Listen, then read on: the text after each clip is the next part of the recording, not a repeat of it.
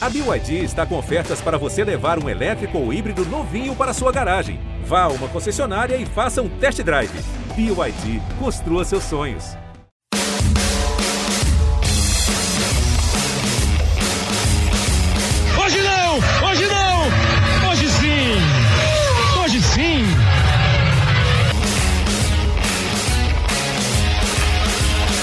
Hoje sim, para você ligado na plataforma de podcasts do GE. Globo, começando o episódio 121. Seja bem-vindo, obrigado pelas mensagens, pelos papos, pelos comentários, sugestões. Tem um participante aqui dos Twitters que ele adora falar do Flamengo, do Seleção Sport TV, é Alexandre, acho o nome dele, está sempre ligado. É, obrigado a todos vocês que participam, que oferecem sugestão para que a gente tenha temas aqui do programa. É, essa semana nós vamos falar de, de, uma questão assim. Hoje, hoje que a gente está gravando, é, seria a véspera da convocação da seleção brasileira para a próxima rodada da, das eliminatórias, né? Só que a convocação não seria dia 17, nós estamos gravando dia 16, mas a convocação foi adiada para o dia 24 não sei exatamente qual o motivo do adiamento. É, talvez tenha até a ver com o, o assunto que nós vamos tratar aqui. É, há bastante tempo, quando ainda tinha o Arena Sport TV, no Sport TV, uma tarde, num programa, o Maurício Noriega disse que ele via muito perto o tempo em que as seleções perderiam importância, que os clubes bateriam de frente com as seleções e que até a Copa do Mundo passaria a ser tratada de uma maneira menos sensacional, menos a cereja do bolo do futebol, como a gente conhece na história. Ao mesmo tempo, tem um grupo de trabalho da, da FIFA, entre os, muito grupos, entre os muitos grupos, composto até por gente brilhante como Arsène Wenger, o técnico francês que durante tanto tempo brilhou no Arsenal, que propõe, o Wenger especialmente propõe, uma Copa do Mundo não mais de quatro em quatro anos, mas a cada dois anos. E li uma aprovação da ideia, por exemplo, por parte do Pep Guardiola, o técnico do City, dizendo que a Copa do Mundo é o máximo do máximo e de dois em dois anos é, seria muito bem-vinda uma edição da Copa do Mundo.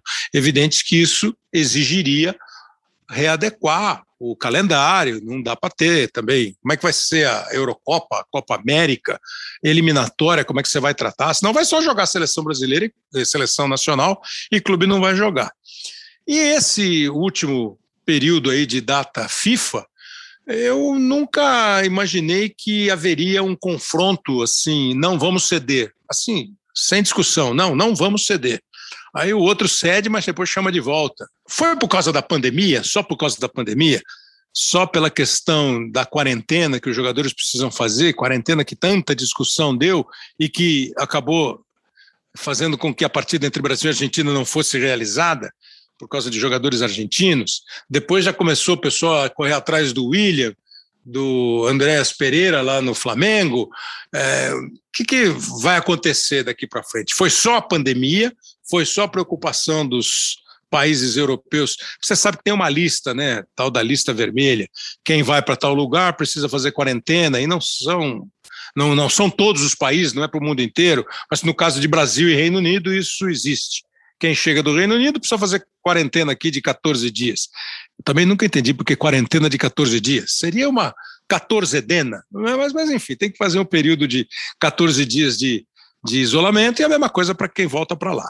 Ou foi pela questão das três datas que a Comebol juntou, que a FIFA juntou por causa de adiamento em, em datas anteriores. Normalmente são dois jogos só. Mas eu nunca, não me lembro assim de ter visto assim, não vou liberar. Ah, vai punir. Vai punir nada. Os caras jogaram. Gabriel Jesus jogou. Por que jogou? Ah, porque da próxima a gente vai liberar. E eu fiquei pensando se isso é um jogo de cena, se é por causa da pandemia ou se vai haver mesmo um confronto, um grande duelo, tal qual nos grandes filmes de faroeste. E para conversar sobre isso, nós temos três caras que são absolutamente é, bem informados sobre o assunto. Um deles é o Eric Faria, nosso companheiro, repórter, que há tanto tempo cobre a seleção brasileira.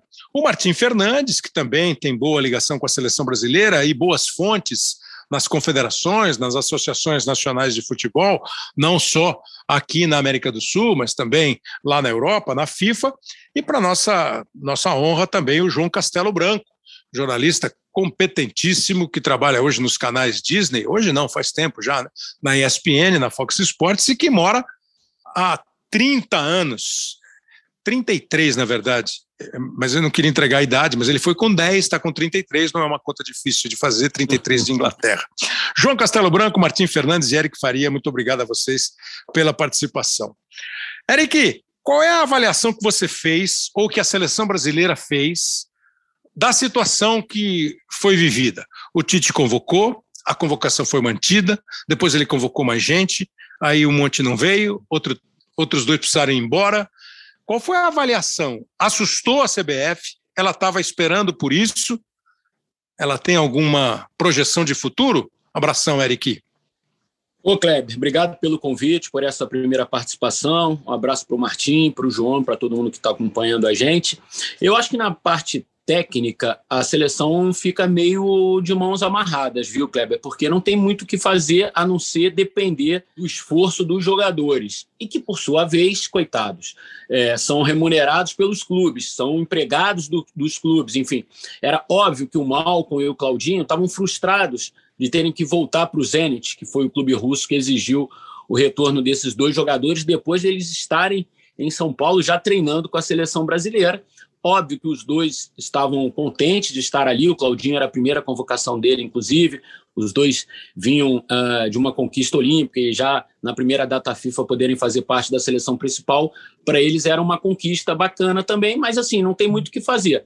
Na parte técnica, a seleção brasileira e todas as demais seleções são reféns uh, dos clubes europeus, porque se eles não quiserem liberar e a FIFA entender que não tem mecanismos legais para impedir uh, essa atitude dos clubes europeus, as confederações, sobretudo as sul-americanas, não tem muito o que fazer, não.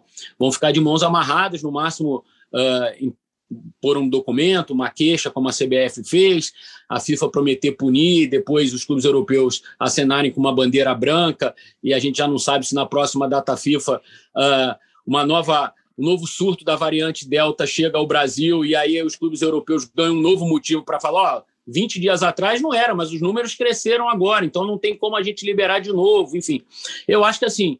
É, a questão sanitária ela está sendo usada pelos clubes europeus é, para que esses clubes europeus possam fazer a vontade deles. Enfim, já não é de hoje que a gente sabe que os clubes europeus têm uma certa resistência em liberar os jogadores para as datas FIFA, sobretudo para as eliminatórias sul-americanas, por conta do desgaste, por conta do risco de perder um jogador machucado, enfim.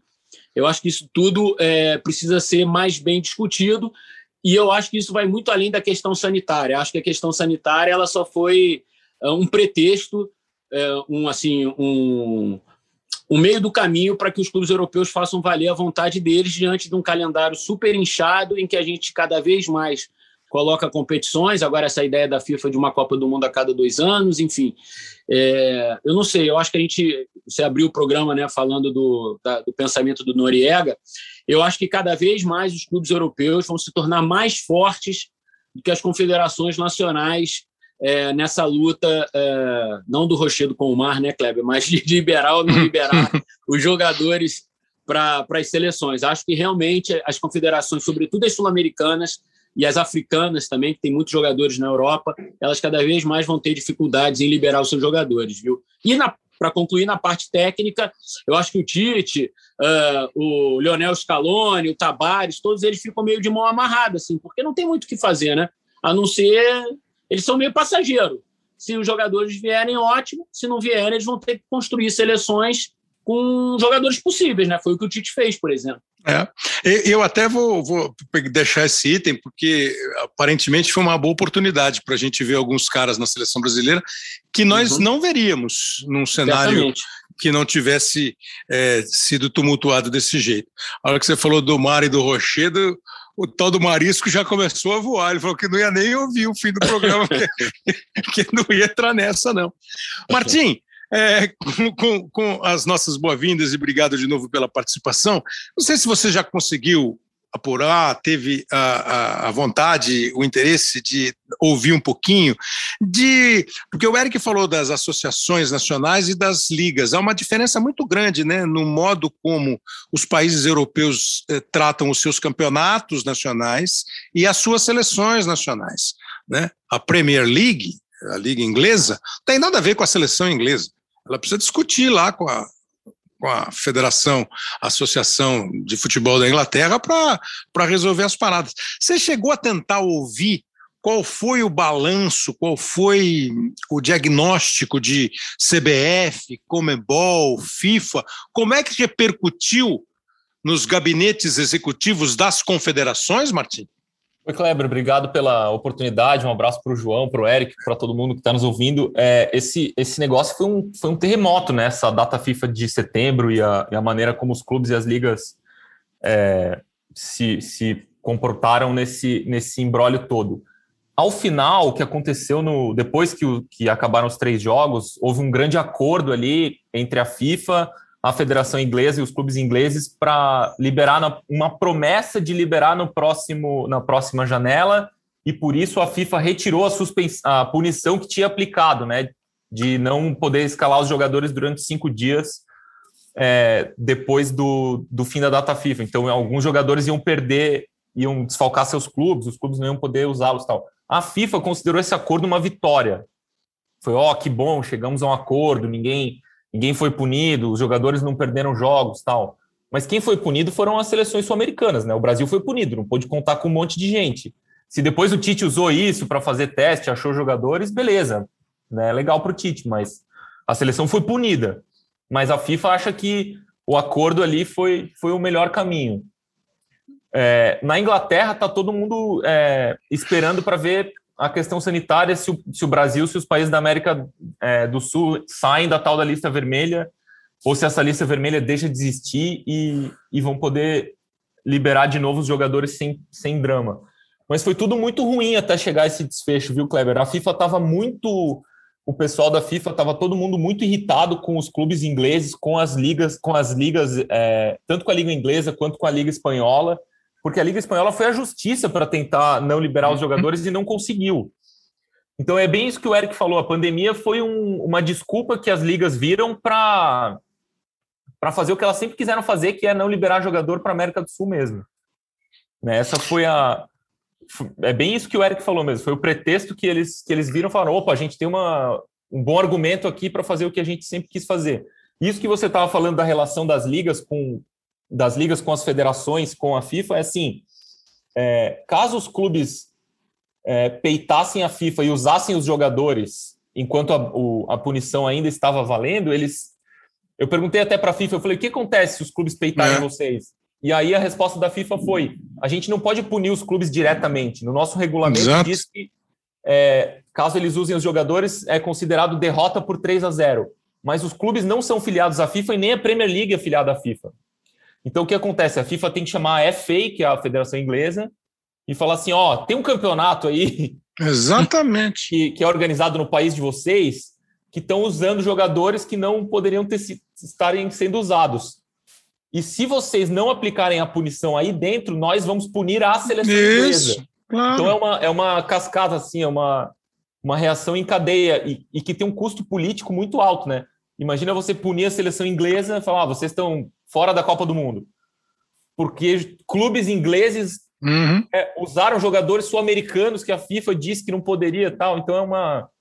Por isso que a FIFA, no final, considerou o acordo uma, uma boa saída. Uma vitória, não, lógico. Não é, preciso é. punir a, a, a, seleção inglesa, a FA não, não entra em problemas, os clubes prometem liberar para o futuro e a gente resolve no campo da diplomacia. Martim, Kleber, o João pode até falar melhor sobre isso a família americana que é dona do Manchester United é. metida num embrólio entre FA Cup, FIFA, é. CBF. Que tira a Inglaterra da Copa. não veio é. porque tá, o Brasil está na lista vermelha do Reino é, Unido. Na, família porque... Vai falar, mas what the hell, né? É, na verdade, virou o seguinte: é aquela velha frase antiga, né? Mais vale um, um acordo ruim do que uma boa briga. Exatamente. É... Eu ouvi muito essa frase, viu, Kleber? Lá. É, não, no caso foi isso. E, ouvi e, muito e, em inglês. É, como é que fala em inglês isso? É, não vou saber agora reproduzir. More important, more important é. a, a o João, bad vai saber falar. then a good fight. É meio isso. Porque assim, eu estou dizendo um programa que, nossa, eu falei alguma coisa nessa linha e não me deram muita bola, não. Porque é exatamente isso. O que, que a FIFA pode fazer? A FIFA não pode tirar três pontos do City. A FIFA não. A, o, quando eu disse, gente, os clubes não têm nada a ver com a FIFA. Não, absolutamente, porque veja só. Não. Tanto é que quando um clube brasileiro entra aqui na justiça, entrava na justiça comum, a FIFA suspendia a CBF. Não suspende o Flamengo, o, o, Isso, o Fortaleza. Né? Ameaçava suspender é, a CBF. A, a, a punição seria bom, um clube filiado a. Porque o clube não tem nada a ver com a FIFA. Ah, tem, porque tem. Sim, lógico que tem. A FIFA promove o campeonato mundial, o clube participa do campeonato mundial, o clube está participando de uma competição da FIFA. Mas, assim, é, a, a relação é, de poder, a relação de filiado, filiado nenhum exato, clube é. é filiado à FIFA. Isso, o clube é filiado à confederação. Filiados. Confederações, que são confederações. Evidentemente, como diria João Avelange, temos mais filiados do que a ONU, né? Ele gostava de falar isso, falava sempre. É, João Castelo Branco, é uma honra tê-lo aqui com a gente. Obrigado mesmo pela, pela liberação para a ESPN e para a Fox e por você topar conversar com a gente. Então, agora sem quarentena, estamos indo direto para Londres e Londres vindo direto para o Brasil. Eu queria ouvir de você como é que bateu aí. A primeira impressão que eu tive era que é por causa da pandemia. Depois, agora já estou em dúvida se não é só uma oportunidade. Como bateu aí a questão, João? Bom, primeiramente, muito obrigado. Prazer estar aqui com você, Kleber, é, Martim e, e, o Eric. Eu já cruzei com eles em várias coberturas aqui pela Europa no, no, passado, né? Mas muito legal poder falar com vocês de novo.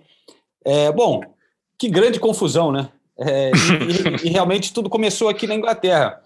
É, eu concordo com o que vocês estão falando, o que o Eric falou de, de que os clubes se aproveitaram da situação para fazer algo que sempre quiseram fazer, né?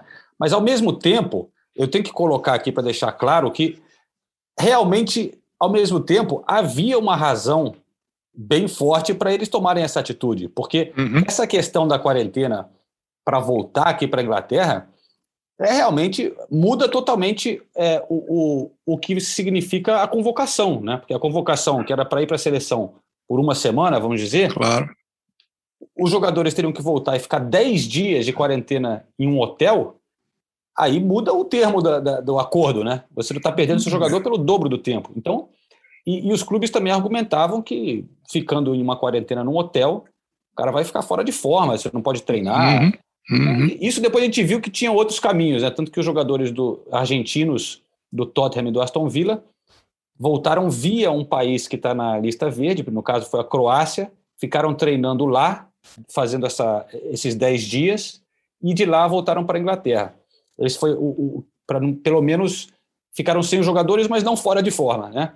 Mas é, o que, que aconteceu foi que em outras ocasiões o governo aqui na Inglaterra abriu uma exceção.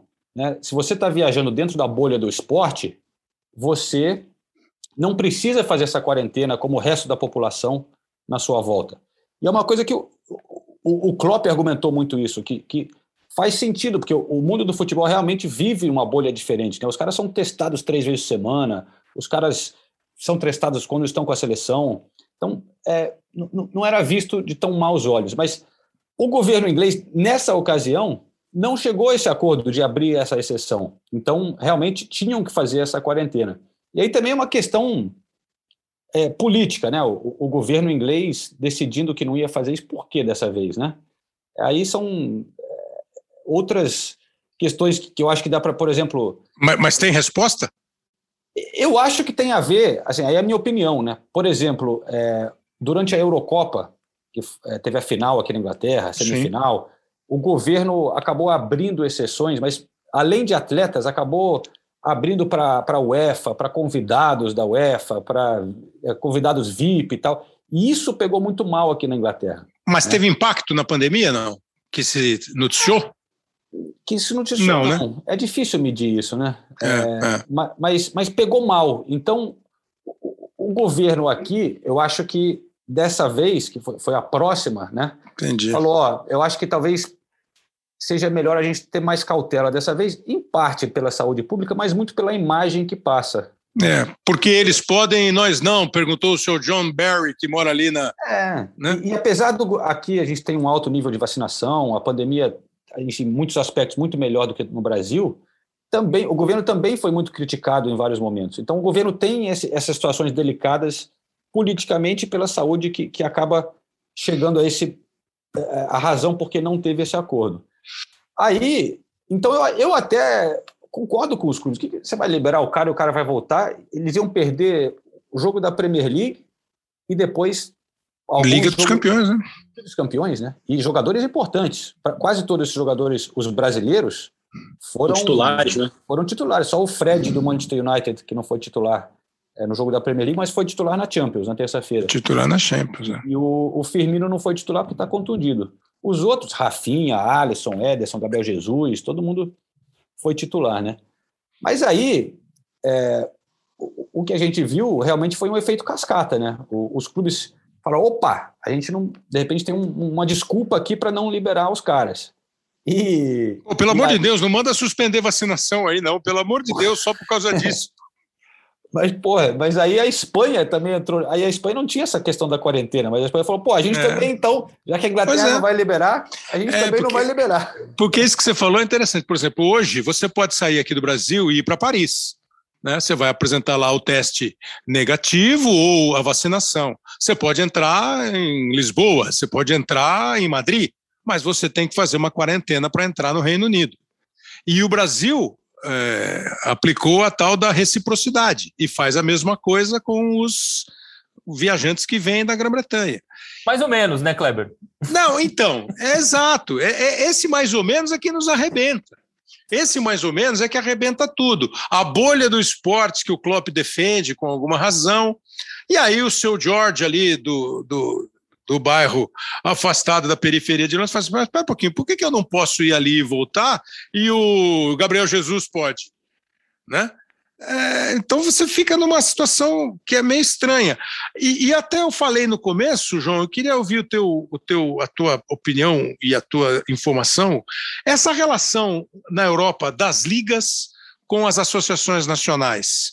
É, a liga até onde eu sei, se eu não estiver falando alguma bobagem, você me fala. A Liga é uma empresa que foi formada, que tem lá os clubes, é, que faz um campeonato, que vende o campeonato, comercializa, enfim, é, estabelece as regras, a qualidade, o estádio, faz lá o acesso e o descenso, e não tem nada a ver com a seleção inglesa. A mesma coisa a Bundesliga na Alemanha, a mesma coisa a Liga lá da, da, da, da, Espanha, a Liga da França. Eles também têm conflito com as seleções nacionais europeias? Sim, sem dúvida. É, aqui na Inglaterra, é, eles têm que achar esse equilíbrio, né? Como você falou, são duas entidades muito fortes que e, e a Federação Inglesa de Futebol, a FA, não não pode se meter na Premier League mas tem competições, por exemplo, a uhum. Copa da Inglaterra, uhum. que é a competição da FA, né, organizada pela, pela confederação. É, e aí os clubes da Premier League jogam nessa competição. Então, são tantas situações em que eles têm que conviver juntos, né? e que sempre tem problemas, tem discussões. Haja reunião, hein? Porra. Mas. Para resolver essa parada, haja reunião. Então, mas é, e o povo? Aquela parte importante do mundo e do futebol. A, a população, é, ela pende para algum lado? Não? Porque isso que acho que foi o Eric que falou. É, foi o Eric. Como é que vai fazer? O, o seu americano lá, que é dono do United, simplesmente foi é. um dos responsáveis pela Inglaterra ser punida. Eu acho que não vai chegar a isso, evidente que não vai chegar a isso. Vai sempre rolar um acordo mais ou menos. A, a opinião pública se manifestou ou nem foi ouvida? Ficou tudo muito confuso, né? É, é, eu acho que muita gente não estava entendendo exatamente o que está acontecendo. E até eu estava ouvindo a entrevista coletiva do Pepe Guardiola, por exemplo, que você imagina que fosse um dos caras mais informados da situação, né? Com vários jogadores é, envolvidos nessa confusão. E ele falou assim, quando ele ficou sabendo da, da punição é, que a CBF e a FIFA iam banir os jogadores de jogar esses cinco dias aqui. Ele falou, mas não faz sentido nenhum, porque os jogadores iam para o Brasil, mas não poderiam jogar. Porque ele viu que os argentinos né, foram, é, em tese, não Exato. poderiam estar lá. Né? Ele falou, eles iam para o Brasil, mas não poderiam jogar.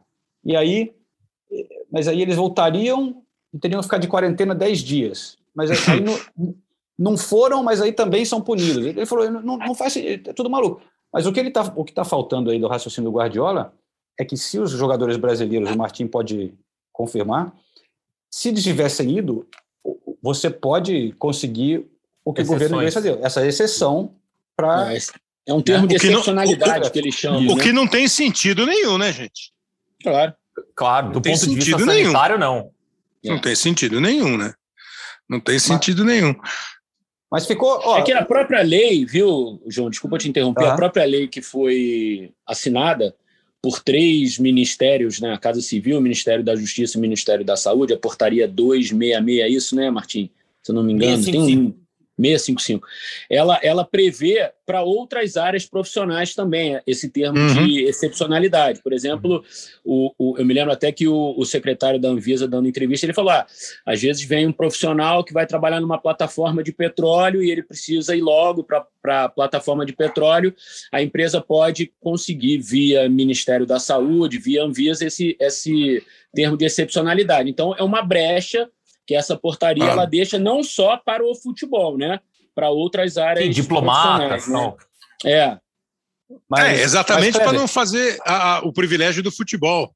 Fala, João. Uhum. Não, não, só, só para responder essa aqui, porque eu acho importante até para quem está no Brasil, né, respondendo essa sua. Você falou da visão do povo aqui, né? É, Uma é. coisa que é, aconteceu nessa janela, sem dúvida, que ficou muito marcado o Brasil, né?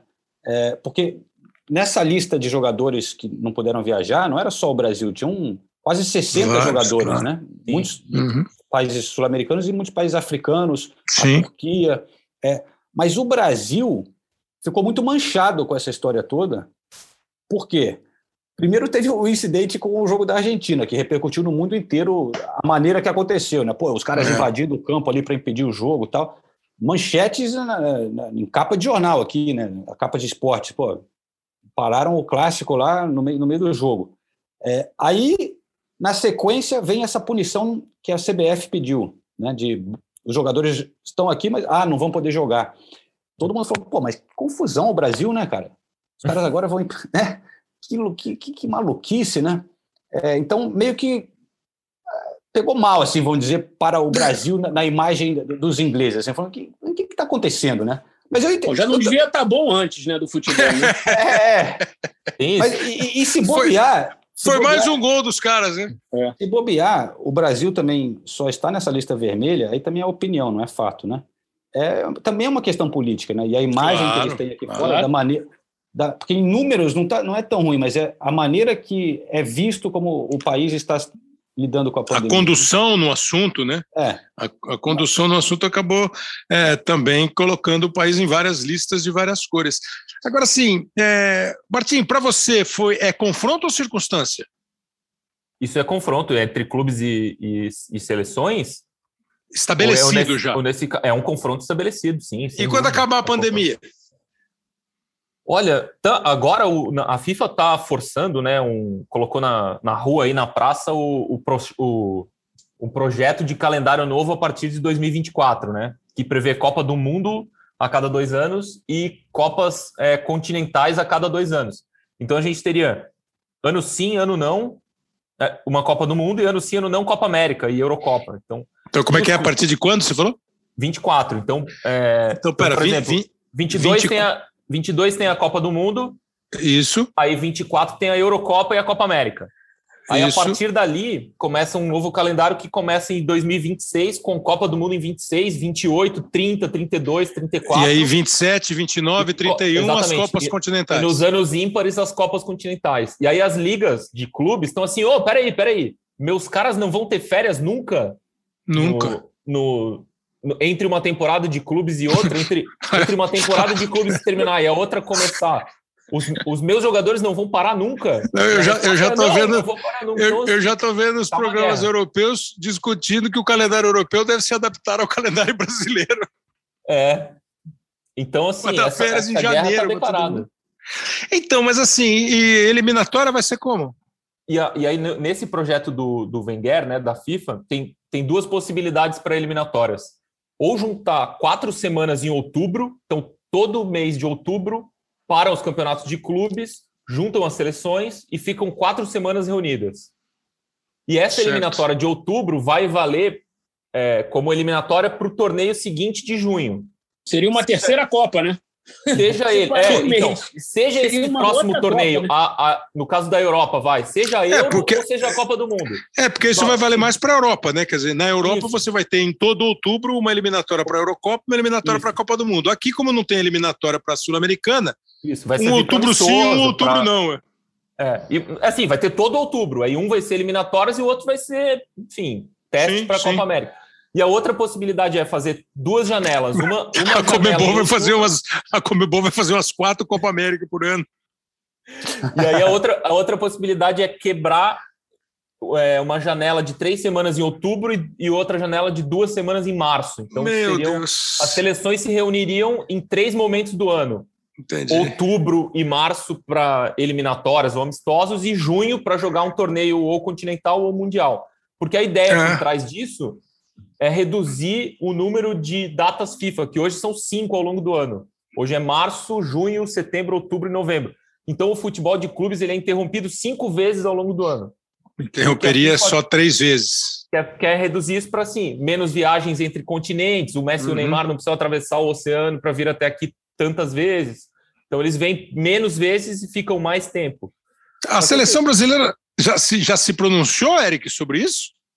Não, não que eu tenha visto assim. Ter... Bom, a gente, em termos de, de CBF hoje, está meio. Tem um presidente interino, a gente é, não sabe é. como é que vai ficar o comando da CBF, é, os últimos três presidentes afastados, enfim, o, o interino já mudou de interinidade umas duas, três vezes, enfim. O comando está meio complicado. Eu não sei nem se o presidente da FIFA tiver que falar com alguém para quem que ele liga. né? Para telefonista, né? Mister momento... Fulano, né? Mister Fulano, porque você não sabe com quem que você vai falar, né? É, é complicado. Então, assim, é, eu, eu, sabe o que, que eu percebo? Assim, o Tite, o Tite, a gente é, gosta ou não gosta da maneira como ele arma o time, é, critica ou não critica as convocações, mas o Tite é um cara sério. O Tite é um cara que leva a profissão dele a sério, é um cara que é, tem responsabilidade com que ele com que ele faz, assim. E eu sinto que ele às vezes assim, às vezes eu fico olhando para ele e falo assim, cara, onde ele tá, onde ele se meteu, né, cara? Porque ele é um cara que sempre foi muito correto, muito organizado, profissional, trabalhador, e o cara fica meio assim sem, sem saber como ele vai trabalhar o dia seguinte dele, cara. Isso é muito é. impressionante, assim, cara. Para um, um cara que gosta de trabalhar como ele gosta, e aí eu volto a fazer o, o parênteses, a gente gosta ou não gosta da forma como ele arma o time, como ele fala, como ele não fala nas entrevistas, mas a gente tem que reconhecer que ele é um profissional sério que leva a profissão dele a sério. E, e às vezes eu, eu conversando com ele, ele não sabe o que vai acontecer amanhã. E o cara convoca. Mas pelo que você imagina. Então, mas pelo que você imagina, a convocação que virá, virá com os jogadores que ele quiser. Ele vai convocar os europeus. Ele vai convocar mais do que 24, 25 jogadores. Acho que ele já vai chamar uns 30 jogadores dessa vez já uhum. prevendo qualquer impossibilidade de, de, de alguém não, de, de, alguém não se apresentar, de alguém ser impedido de se apresentar. Eu acho até que ele. Porque, assim, a, a convocação ia ser amanhã publicamente, mas é amanhã vai ser a convocação. Ele vai enviar para a FIFA os Entendi. nomes dos jogadores convocados, né? Até para atender o prazo uh, da data de, de convocação mas publicamente ele só vai tornar, ele só vai divulgar na sexta que vem. Acho Talvez que esperando uma resposta essa semana. Uma finalização da FIFA, dos clubes ingleses, possivelmente, enfim. Claro. É, eu já acho que ele semana, já ia chamar né? mais gente, porque, por exemplo, o Neymar já não pode jogar o primeiro jogo, mas pode jogar os outros dois. Enfim, então eu imagino que ele vá ganhando. Tem muito jogador pendurado com cartão amarelo. Pode ser que tome contra a Venezuela e fiquem fora do jogo contra a Colômbia. Então eu já acho que ele já chamaria mais do que 24, 25 jogadores.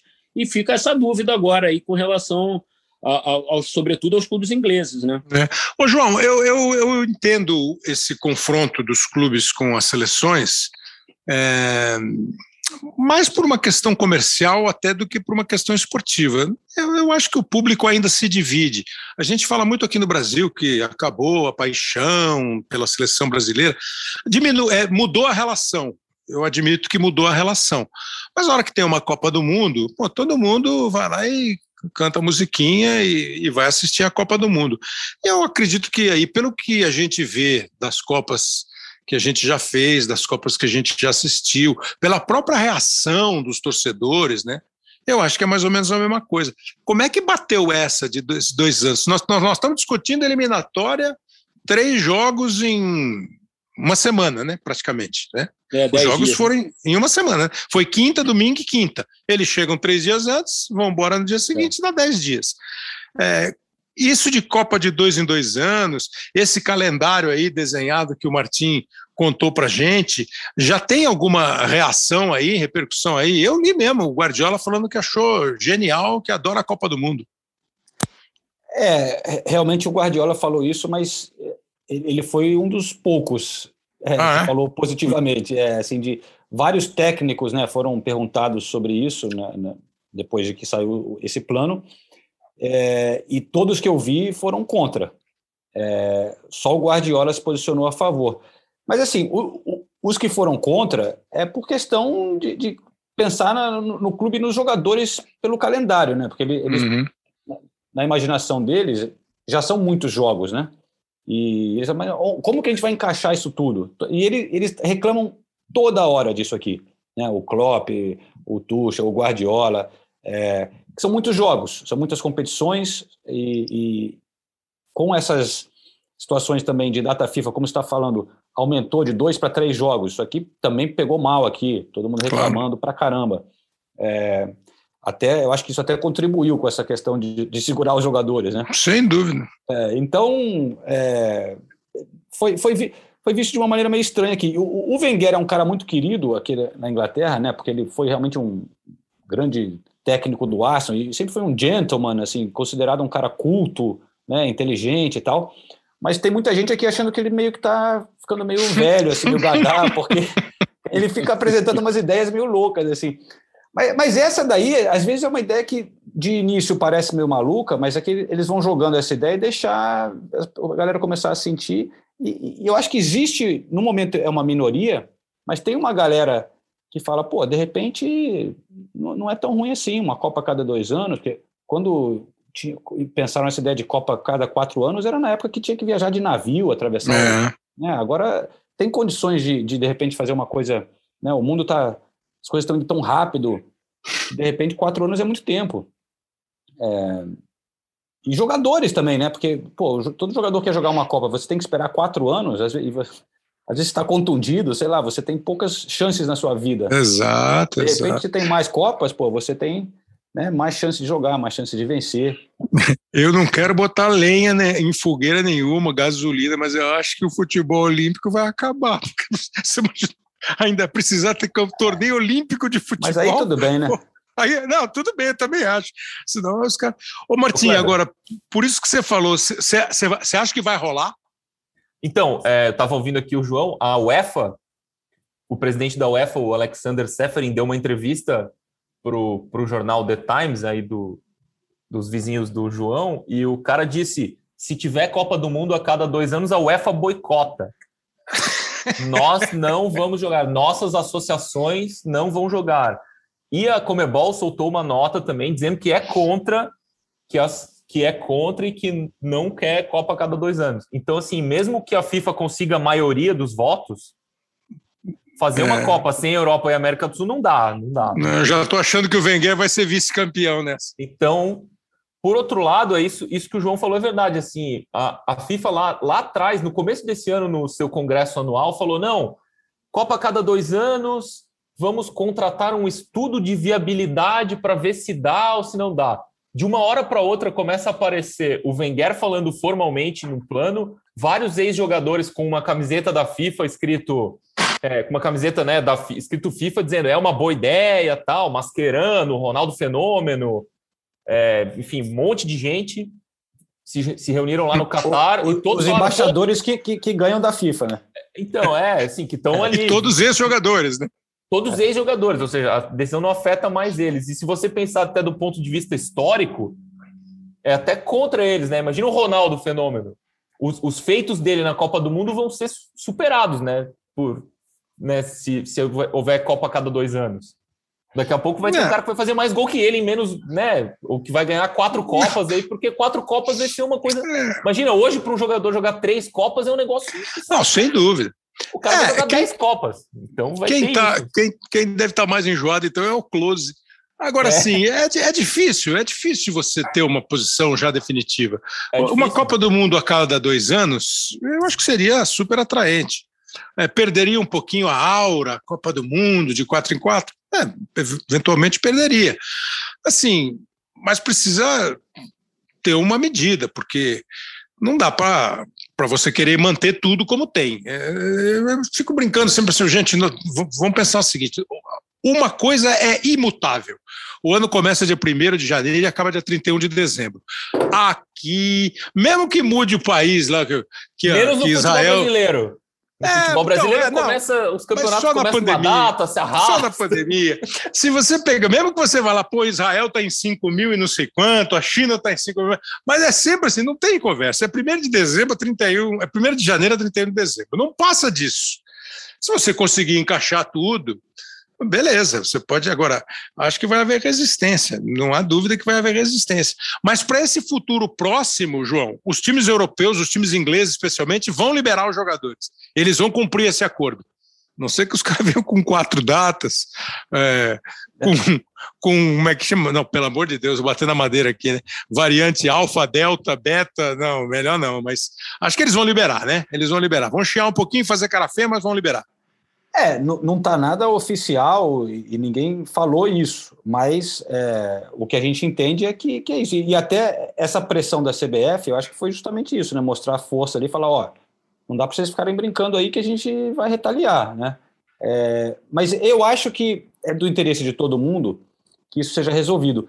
E tiveram estão acontecendo essa semana reuniões da FIFA com o governo inglês, com a Premier League, para ver como que eles podem resolver. Mas, mas, é muito simples. Se o governo liberar de novo, é fazer essa exceção, uhum. não, não terem que fazer essa quarentena, já resolve, né?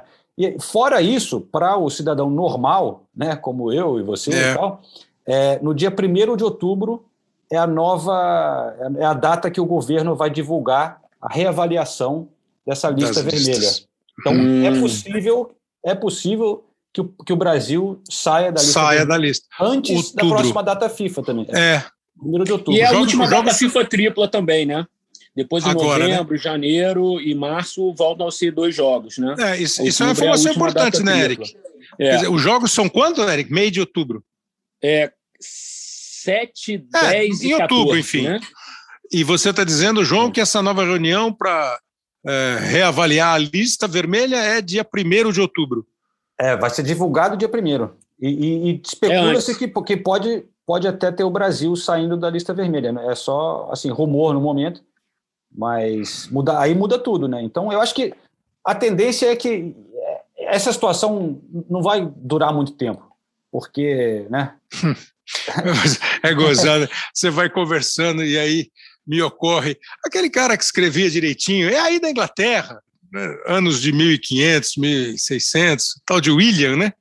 É, há mais mistérios entre o céu e a terra do que possa imaginar a nossa vã filosofia. Você vê que uma lista vermelha que tira um nome resolve tudo.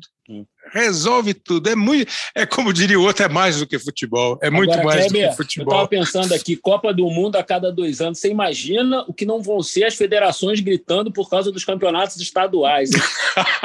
ah, ô, ô, Kleber, Eric. Você imagina um isso, hein? Só um detalhe: Copa do Mundo a cada dois anos com 48 seleções, tá? Pois é. Então, agora sim, brincadeiras, rapaz. Vocês são. Eu, eu, 40, eu, eu, eu não tenho muito eu não tenho muito, assim, não sou muito contrário a essa ideia de, às vezes, aumentar o número de, de seleções, número de times em campeonatos. Assim, campeonatos não, né? O campeonato brasileiro, o campeonato inglês, tem que ter 20 times, tal, tá bom demais. É, se a Copa do Brasil tiver 850 times e você for eliminando metade a cada rodada, e você não quiser fazer jogo de ida e volta e um terceiro tempo, dá para fazer. Eu, eu, eu, eu, tenho a impressão que dá. Você consegue aumentar o número de times sem aumentar o número de datas em torneios eliminatórios. Em Copa do Mundo, se você fizer um múltiplo aí que consiga fazer a primeira fase em três jogos e depois você e partir para oitavas, quartas, semifinal e final, você vai ter a mesma coisa, o mesmo tempo de. Vai aumentar uma, duas, três, uma semana no máximo. É, você pode. O outro argumento é você pode enfraquecer tecnicamente a competição. Tudo bem, é, é fato. Agora, vocês, por exemplo, Eric, você encararia uma Copa a cada dois anos ou você acha que é banalizar a Copa do Mundo? Tá sem opinião, né, Eric, ainda? Tô, tô tô sem opinião. Eu te confesso que assim, eu não, eu não, eu não saberia te dizer assim. Por um lado, para nós que somos jornalistas, parece ser atraente, né? Porque a gente é uhum. o nosso negócio, é, é, algo muito gostoso de trabalhar numa Copa do Mundo. Uhum. Mas eu tendo a achar que ela vai perder um pouco da magia mesmo, porque a coisa de esperar é tipo a criança quando espera o Natal, né? Um ano, Você uhum. imagina se a cada mês tivesse um Papai Noel. A criança fala, eu não aguento mais esse velho com o saco entrando pela minha chave. Mas vem cá, a cada, de quatro em quatro anos também ela não ia mais reconhecer, é. ia chorar. ela já ia até saber que não existe mais o Papai Noel. Mas assim, eu, eu tendo a achar que a, a, a magia ela, ela, é, ela tem a ver muito com esse espaço de tempo. Eu te uhum. confesso que eu, assim, eu não tenho uma opinião formada, Kleber. Eu não tenho assim. Eu vejo motivos bons e motivos ruins para ter a cada dois anos. É, eu também tomei na dúvida. O Martim eu percebi, não sei se é uma sensação equivocada, que apesar de ter essas informações, você não bancaria essa, se fosse você é, chamado a opinar. Eu não, não, bancaria assim. Eu, tenho, eu, eu gosto, assim, tem um valor no futebol que que nesses tempos a gente tende a esquecer, que é a escassez, né? A gente gosta de futebol porque as grandes coisas são raras, né? Por isso que a gente vê um jogo que é 1 a 0 e tem um gol e a Entendi. gente ama o futebol porque tem um gol, né? né? A gente fica agora esse tempo parece que tu, tudo tem que ser importante para caramba, cada, né? Tudo é, melhores momentos, tudo concentrado em 10 segundos e não porque as, as pessoas hoje estão o celular, não prestam mais atenção e daqui a Entendi. pouco a gente vai vai transformar o futebol num, sabe, numa outra coisa, assim. Então, ainda tem um pouco de, de, de, é, assim, de nostalgia. Porque não é verdade que todo jogo é um jogão, né, Martins? É exatamente, é por isso que a gente gosta desse negócio, sabe? É, a, gente, a gente topa ficar vendo 90 minutos para talvez não acontecer nada. Então, é, tra transformando isso para organização de, de jogo, eu, eu acho que esperar quatro anos por uma Copa do Mundo faz parte do, do do da ritual, magia né? mesmo, do ritual, de falar. É. Eu, assim, uma coisa que eu sou contra é esse aumento de seleções. É, Para 48 eu já acho um exagero. Eu acho que a gente vai ter muito jogo desimportante, assim, né, em termos globais. Claro que para cada país aquele jogo vai ser super é. importante, mas assim, em termos globais, eu acho que você vai ter muito jogo, assim, tecnicamente sem grande valor, assim, para o futebol, né? Acho que 32 já é um limite, assim. Às é. vezes a gente pega uma primeira fase ali que tem sei lá, uns grupos assim que não, não, não são atraentes, enfim, até comercialmente, né? Para você encher estádio, tudo é complicado, né? Agora, é, se, Kleber, se, você fizesse uma Copa. Só, de... só para completar minha é. opinião, para dar um outro lado. Sabe uma solução que eu, que eu ficaria satisfeito? Se a última três Copa em três. no atual formato não fosse em 2030. Faz em 2030 a última Copa a cada quatro anos, e aí completa um ciclo ali de 100 anos de Copa do Mundo tal, e depois. Ah, beleza, entendi. Mudar, é. Se você fizer 48 e dividir em grupos de quatro, você vai ter 12 grupos, né? Que aí você vai classificar 24 times. Não dá, aí você não consegue, né? O formato é 16 grupos de três e classificam dois de cada grupo. Esse é o formato planejado para 2026. Para aí chegar a 32 imagina, e, e vir eliminatório. Não vale nada a primeira fase. É, dois de é. três. Não, e tem um problema a ser resolvido. Eu já ninguém, não gosto. Eu já perguntei e ninguém soube me responder, que é com dois empates você está classificado. Ah, eu preferia fazer é, 12 é. grupos, eu preferia fazer 12 grupos de quatro. Você classificaria 24, o problema é que aí você precisa de mais oito times para conseguir fazer o, o ideal é, talvez, até chegar na aí para ficar uma primeira Os fase melhores terceiros. é você continuar classificando 16 e ter grupos que só vai classificar o campeão do grupo. E aí você vai eliminar segundos colocados com menos pontuação, né? Pô, peraí, que podemos aumentar. Não, não, gostei. Nós, né? Nós podemos aumentar o, número aqui: 6 vezes 4, 64. 24. 4 vezes 4, 64. Aumentamos para 64 países. Aumentamos para 64 e classifica só o campeão de cada grupo. Aí você fica de bonito. bonito. É, e você, é João? Muito, né? É muito, mas não faz mal. E você, João? É, é contra ah, ou a favor? Vamos, vamos, vamos, fechar de 3 em 3? Eu, três em três eu fecho. Eu, eu até tô. A ideia está começando a, a, crescer, sabia? Aqui na minha opinião. Eu, eu, eu, eu, também eu concordo que o Baquinho falou de coisa de tradição e tal, escassez. Mas, porra, eu acho que seria legal o Copa do Mundo. O problema é encaixar, né? Porque tem Eurocopa, aí pois né, é. começa. Pô, não era mais legal a gente legal fazer da Olimpíada um torneio importante no futebol? Pronto, todo mundo leva para a Olimpíada os seus não. melhores atletas. Só o futebol não leva. Mas eu acho que a Olimpíada merece ser uma coisa à parte, cara. É, mas então, se você tem no futebol os melhores atletas ali, você ia ter uma mini Copa é. a cada dois anos, né? Ou tira o futebol da Olimpíada. Ou tira. É, tira. é do jeito é. que é hoje, para mim a pior solução é que tem hoje. É, mas você sabe qual é a onda, né? Porque a, a Copa é da FIFA e a Olimpíada é do COI. Claro. Claro, é, claro, essa é a claro, parada. É uma questão né? comercial. É, é, que nem, por exemplo, na minha cabeça, a Libertadores da América tinha que reunir os times da América do Norte, da América Central, do Caribe e da América do Sul. É, claro. Né? Aí você faz uma Libertadores, você faz uma eliminatória americana para a Copa é. do Mundo com todos esses países. Aí você faria um negócio legal. Uma Copa América com todos esses países. Né? É, não, eu também acho, eu também acho. Seria uma coisa continental os, mesmo. Os presidentes da Copa da CONCACAF e da Comebol hum, não, são, não são exatamente os melhores amigos, não. É, pois é, pois é. Quando exatamente. eles se encontram ali na América Central, tudo se acerta, né? É, historicamente foi assim, deu, deu um certo é. problema isso aí. Mas enfim, é, o Eric, eu queria ouvir a opinião de vocês três também. Agora, vindo um pouco para o campo, né? É, como o Eric falou, a seleção brasileira ela desperta críticas, elogios. É, eu acho que dá para montar um time legal. Eu, eu, eu, eu vi com com otimismo a presença de jogadores que atuam no Brasil, obrigatoriamente precisando serem convocados em maior número e escalados em maior número. Eu acho que nós temos aqui no Brasil hoje alguns jogadores que não ficam muito atrás individualmente, na comparação individual uhum. com os jogadores que atuam na Europa. O nível de competição, o campeonato, essa é outra história, né? Se é mais difícil para o Gabriel Jesus se virar no City do que para o Gabriel Barbosa se virar no Flamengo é uma outra conversa. É, é teve alguma teve alguma algum saldo para a seleção brasileira? É, alguém ganhou espaço? Alguém perdeu espaço? Alguém não cumpriu o que se esperava, Eric? Eu acho que alguns desses jogadores que foram chamados na lista extra, digamos assim, eles ganharam algum espaço. Assim. Por exemplo, o, eu acho até que assim ficou faltando o teste maior que era contra a Argentina, né? Certamente é. esse jogo daria uma, uma temperatura maior é, para as avaliações do Tite, eu imagino. Mas, assim, pelo que a gente pôde ver no Chile e depois no jogo contra o Peru, eu acho que alguns jogadores é, saíram mais fortes dessa data FIFA. Por exemplo, o Everton Ribeiro é um cara que, se não vinha bem no Flamengo e tal, era questionado até no Flamengo, o Renato Gaúcho chegou a dar uma entrevista, até citei numa transmissão contra o Chile, se eu não me engano, que os amigos do Renato da praia falaram assim: oh, se você assumir o Flamengo, tu vai barrar o Everton Ribeiro, né? Ele não tá jogando nada, né?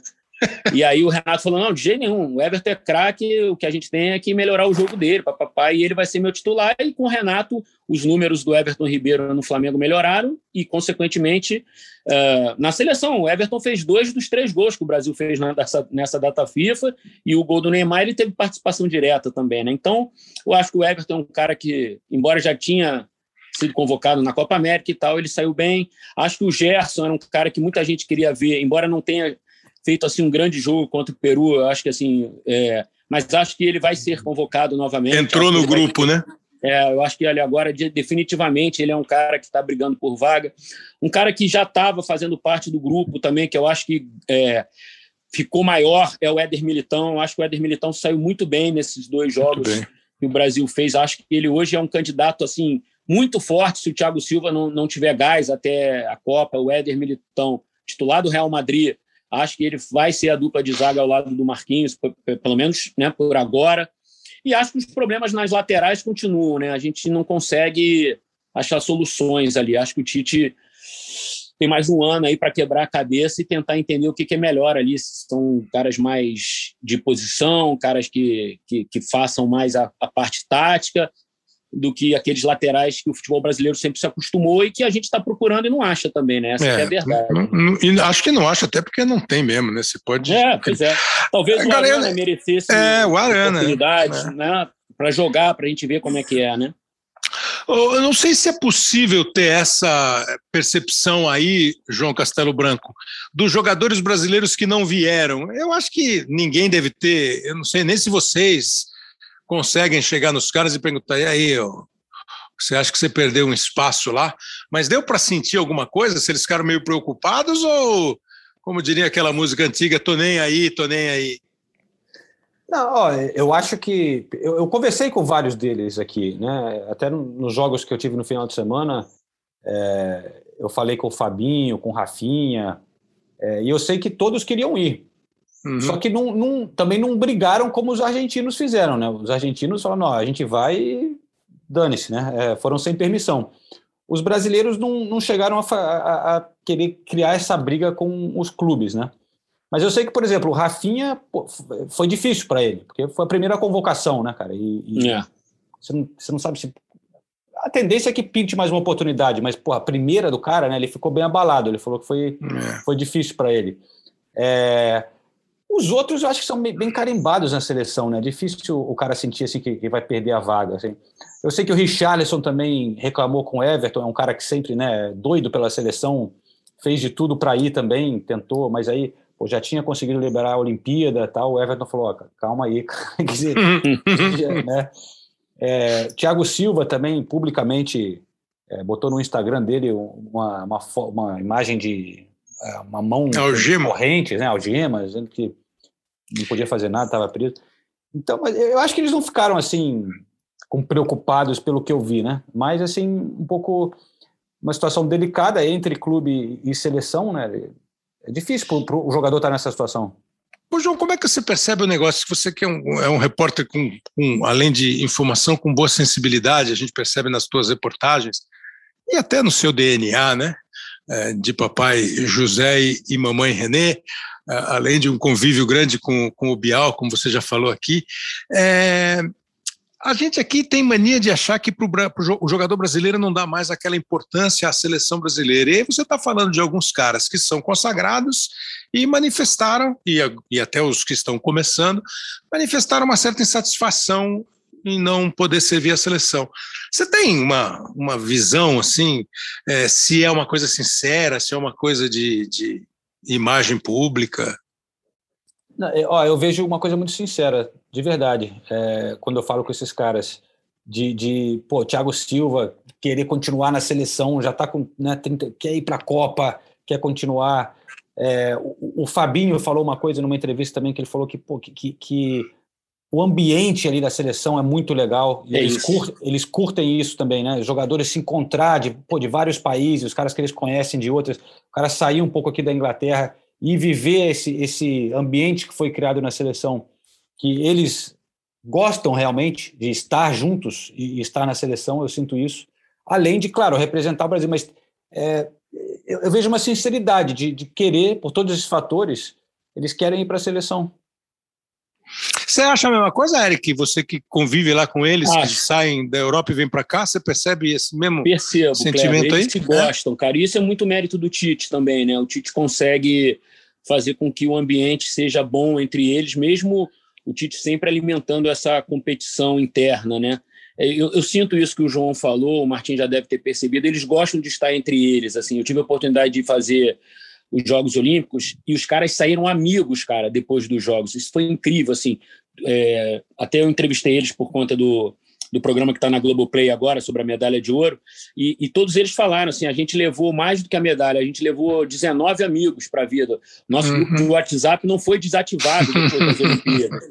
Enfim, então, eu acho que isso eles carregam, assim, para o grupo principal. Você sente assim nas imagens dos trotes ali que eles, eles se divertem entre eles, assim, há, há um clima muito bom assim entre eles e acho que o que o João falou é verdade, assim, é uma oportunidade de de injetar um pouco de brasilidade né, é, no sangue deles quando eles estão por aqui, assim, sabe? Então, assim, eu uhum. acho que uhum. isso faz falta para eles, sim. Martim, e a tua análise assim dessa é, possibilidade de montar um outro time, é, de continuar contando com os jogadores europeus? Você acha que foi útil para a seleção brasileira, uma seleção que não consegue jogar contra os teóricos adversários de fato pelo título mundial do ano que vem, não consegue jogar. que não tem se dado bem contra as seleções europeias quando o negócio engrossa e chega partida eliminatória de Copa do Mundo. É, sempre o Galvão Bueno vive lembrando né, que depois de 2002, quando foi campeão contra a Alemanha, o Brasil não conseguiu mais vencer um europeu em partidas eliminatórias de Copa do Mundo. Esquece a fase de grupo, quando era assim, ou, ou segue em frente ou faz a mala. É, para você ficou um, um, um, um, elenco maior, um elenco mais qualificado, uma, um leque de opções maior é, para o técnico?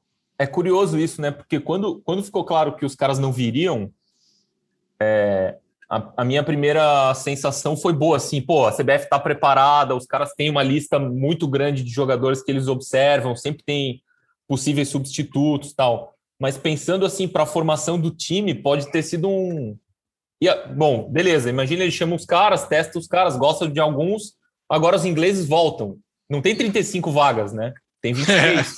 então, assim, problema do Tite e tal, problema bom, mas assim. Pô, você tá querendo estragar o bom ambiente, é isso? Mas é. é assim, Vai acabar com o grupo de WhatsApp? É assim, tinha um, tinha um caminho assim, agora colocou mais gente a bordo. Daqui a pouco tem que tirar de novo, né? Então, assim, tem, tem esses dois aspectos, isso aí a gente vai, vai ver mais para frente. E sobre isso de jogador da Europa sempre querer jogar na seleção tal, isso sempre foi assim, né? Quase sempre com quase todo mundo, né? As exceções são bem pontuais. Isso é mais uma, uma sacanagem do nosso calendário que impõe aos jogadores que jogam aqui no Brasil, né? Porque o jogador de seleção já disse isso para mim. Pô, quando a gente vê vocês, comentaristas na televisão, falando é, o Tite não tem que jo convocar jogador que joga no Brasil para não desfalcar clube. O cara fala, pô, eu? Eu que pago? Então, então eu que não, não tenho que jogar na seleção? Pô, isso é uma sacanagem comigo. E eu, assim, nunca tinha pensado muito nisso. E eu falei, pô, realmente é verdade, né? Ah, o cara não pode desfalcar o clube, que absurdo. Beleza, essa é uma outra discussão. Quem paga é o jogador. É, mas é uma outra discussão e eu sou radicalmente contra. Eu acho que assim, o técnico da seleção brasileira tem que convocar quem ele acha que vai montar uma boa seleção brasileira. Você vê que é um é... negócio assim que não é só aqui que acontece isso, Cleber. Na Espanha, por exemplo, existe uma lei. Nenhum clube pode uh, não liberar, nenhum clube espanhol não pode se recusar a liberar um jogador para a seleção espanhola. Por exemplo, nas Olimpíadas, eh, o técnico da seleção espanhola ele convocou quem ele quis hum. e o Real Madrid não pôde não liberar. O Real Madrid não quis liberar o Vinícius, por exemplo, para a seleção brasileira, o Éder Militão para a seleção brasileira, e, e, teve que liberar os jogadores do Real Madrid para a seleção espanhola e fim de papo, que lá é lei. Lá o clube espanhol ele é obrigado a liberar um jogador para qualquer chamado de uma seleção espanhola, entende? Então, assim, é, é, eu acho que a gente não precisa impor isso no Brasil, né? Eu acho que é ruim isso quando você é, o, faz uma o, lei para isso. Assim, né? claro, né? também acho. O nosso problema, né, Eric, é, é que a gente. Parar. Exatamente. É. O nosso problema é que a gente é, fica. Porque, primeiro, que todo mundo gosta de ter jogador do seu time convocado para a seleção brasileira. Pelo menos quando eu era moleque, jogador do claro, meu time era, era convocado, eu achava, claro. eu achava o máximo. Uh, segundo, que você vive. Quais são os times que mais cederam jogadores para a seleção é. brasileira? É. Quais os times que mais tiveram campeões do mundo com a seleção brasileira? Pô, e aí, de repente, você fala assim: não, o jogador que joga no Brasil não tem que ir porque uh, vai desfalcar o clube. O clube é que não tem que jogar. É. Você quer é. um exemplo assim, Kleber? Do, do é, a gente teve a oportunidade de acompanhar, não sei se vocês viram a entrevista coletiva do Davi Luiz, né, quando ele foi apresentado ao Flamengo. A gente teve pelo menos 40% das perguntas para ele sobre se ele, no Flamengo, se via, via uma boa possibilidade de voltar à seleção brasileira. Se ele achava que se ele jogasse bem no Flamengo, ele teria chance de ir à próxima Copa do Mundo. Ou seja, se nós mesmos que formamos é, a opinião é. pública, a gente coloca o tema seleção. É. Quando um jogador nem estreou ainda, mas é, já põe no horizonte do cara, né? E eu falo nós, e... porque, enfim, a gente é da é. imprensa. E, Pôs no horizonte então, assim, um cara que estava até, até, até anteontem, ele estava né? completamente né? fora da seleção brasileira. É, exa exatamente. Então, é, a, a, gente é meio esquizofrênico também nessa relação com a seleção. Né? E, aí a gente Meia assim, bondade ó, sua. Então hum. convoca só um por time, beleza. Aí o jogador do Flamengo, o cara não basta ele ser o melhor jogador na posição dele. É. Ele, não, ele, não, briga só com, com o lateral esquerdo. É, tem, ele tem que tem ser sentido. mais selecionável que o Gabigol. Não, não tem sentido. Não tem o Davi sentido. Luiz, o, o enfim, Claro. O e aí o, Caio, aí, o, aí...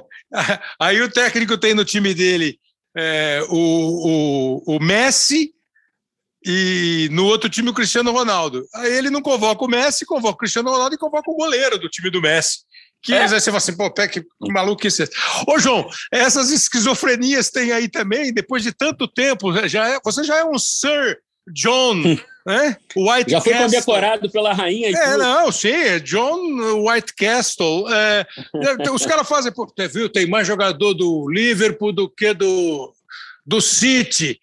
O United não teve ninguém. Ou isso aí é loucura nossa. Não, essas, esse tipo de coisa rola também, né? Mas é, é, os ingleses tinham um, uma época que eles sofriam com, com o fato da Premier League ter tantos estrangeiros, né? E, e às vezes os jogadores de seleção não, não estavam nos grandes clubes, né?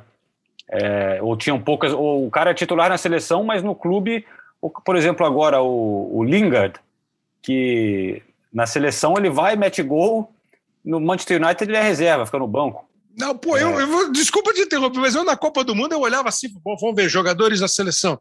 Pô, tem uns 150 cara do Tottenham. Eu falo, pô, espera aí, esse Tottenham aqui é campeão europeu, pô. É que ele tem um monte de jogador e muito time inglês não tem inglês titular, né? Então acaba é, e... indo muito cara de.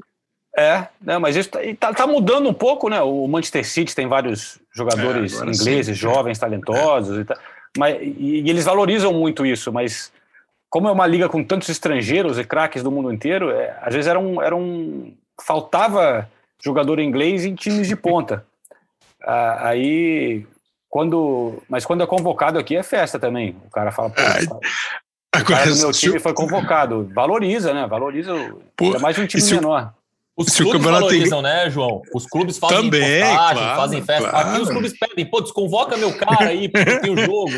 É, mas é que aqui o calendário não é igual ao do Brasil, a confusão, né? O cara no, no Brasil, o cara é convocado, não pode jogar pelo clube, pô. Então, é, aqui, é, aqui, eles, aqui valoriza o jogador, então você tá, vai comemorar isso, né? Até porque se o campeonato inglês não parar quando tiver convocação de seleção, vai jogar time sub-12. É. todo mundo é. vai titular e vai reserva. Gente, para eu encerrar essa conversa, de tudo isso que a gente é, conversou, eu ia perguntar de um resultado de um jogo, mas parece que não é um jogo, é um campeonato, né?